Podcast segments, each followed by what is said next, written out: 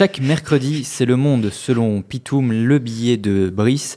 Aujourd'hui, il va nous parler de l'état d'urgence et aller sur son compte Facebook, aller sur SoundCloud parce qu'il va partager pas mal de liens euh, par rapport à ce qu'il va dire dans sa chronique et puis évidemment partager sa chronique. Je mets les pieds où je veux, Little John.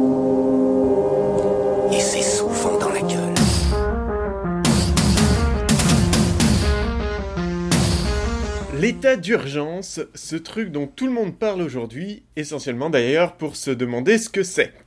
Alors heureusement, auditrice, je suis ici pour t'éclairer. L'état d'urgence, donc, l'hôpital de George Clooney se trouvant à Chicago, c'est l'Illinois. Voilà, c'est fait. Encore que je me demande quand même ce que peuvent bien trouver à dire tous ces journalistes qui tartinent des pages et des pages depuis une semaine sur le sujet. hein.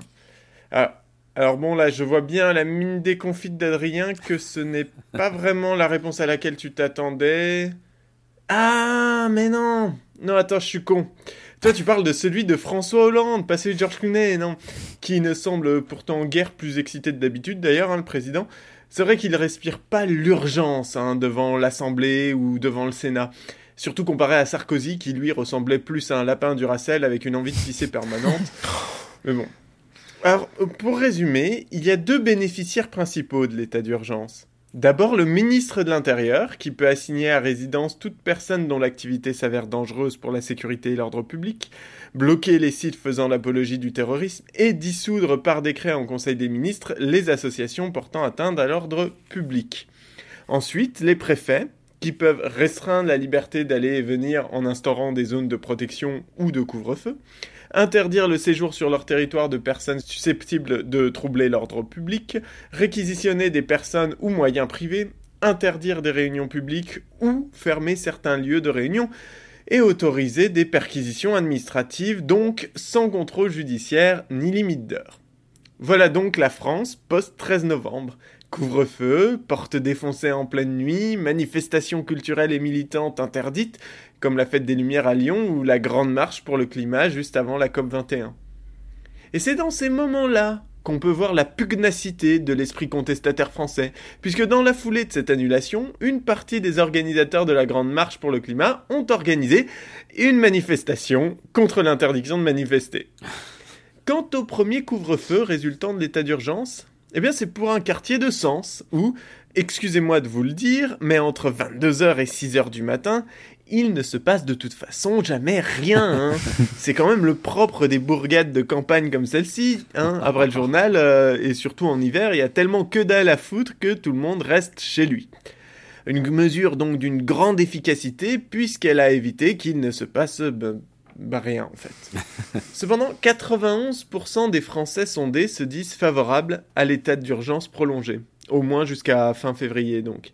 Seulement 6 députés qui votent contre et qui en plus, pour les trois socialistes, vont devoir se justifier devant leur parti. Avec tout ça, je sais plus trop quoi penser. Car au-delà des débats éthiques, politiques et juridiques, l'état d'urgence a des conséquences réelles sur la vie de nombreuses personnes, généralement déjà touchées par d'autres maux. En témoignent ces deux assignés à résidence pour des raisons a priori assez obscures, interviewés par le journal Le Monde et qui, en pleine recherche d'emploi, se voient dans l'incapacité de trouver un travail. Qui voudrait embaucher quelqu'un obligé de se rendre quatre fois par jour au poste de police? Que dire aussi du millier de perquisitions sans aucun lien direct avec les attentats ou une quelconque activité terroriste? L'état d'urgence, c'est un peu comme un buffet sushi à volonté en fait. Avant d'y être, on se dit qu'on a tout à y gagner. Pendant, on prend tout ce qu'on peut caser dans l'assiette sans vraiment regarder. Et à la fin, à faire des 180 au-dessus de ses chiottes en se vidant par les deux bouts, on se dit que vraiment c'était pas du tout une bonne idée.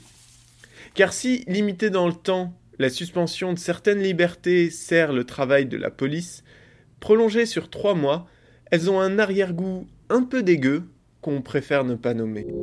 Je mets les pieds où je veux, Little John. Et c'est souvent dans la gueule.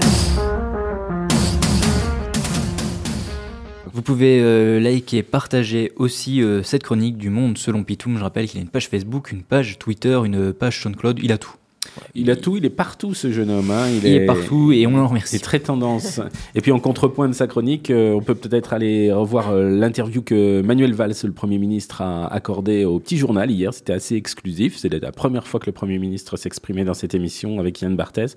Elle était plutôt de bonne euh, qualité, de bonne figure, cette, cette interview.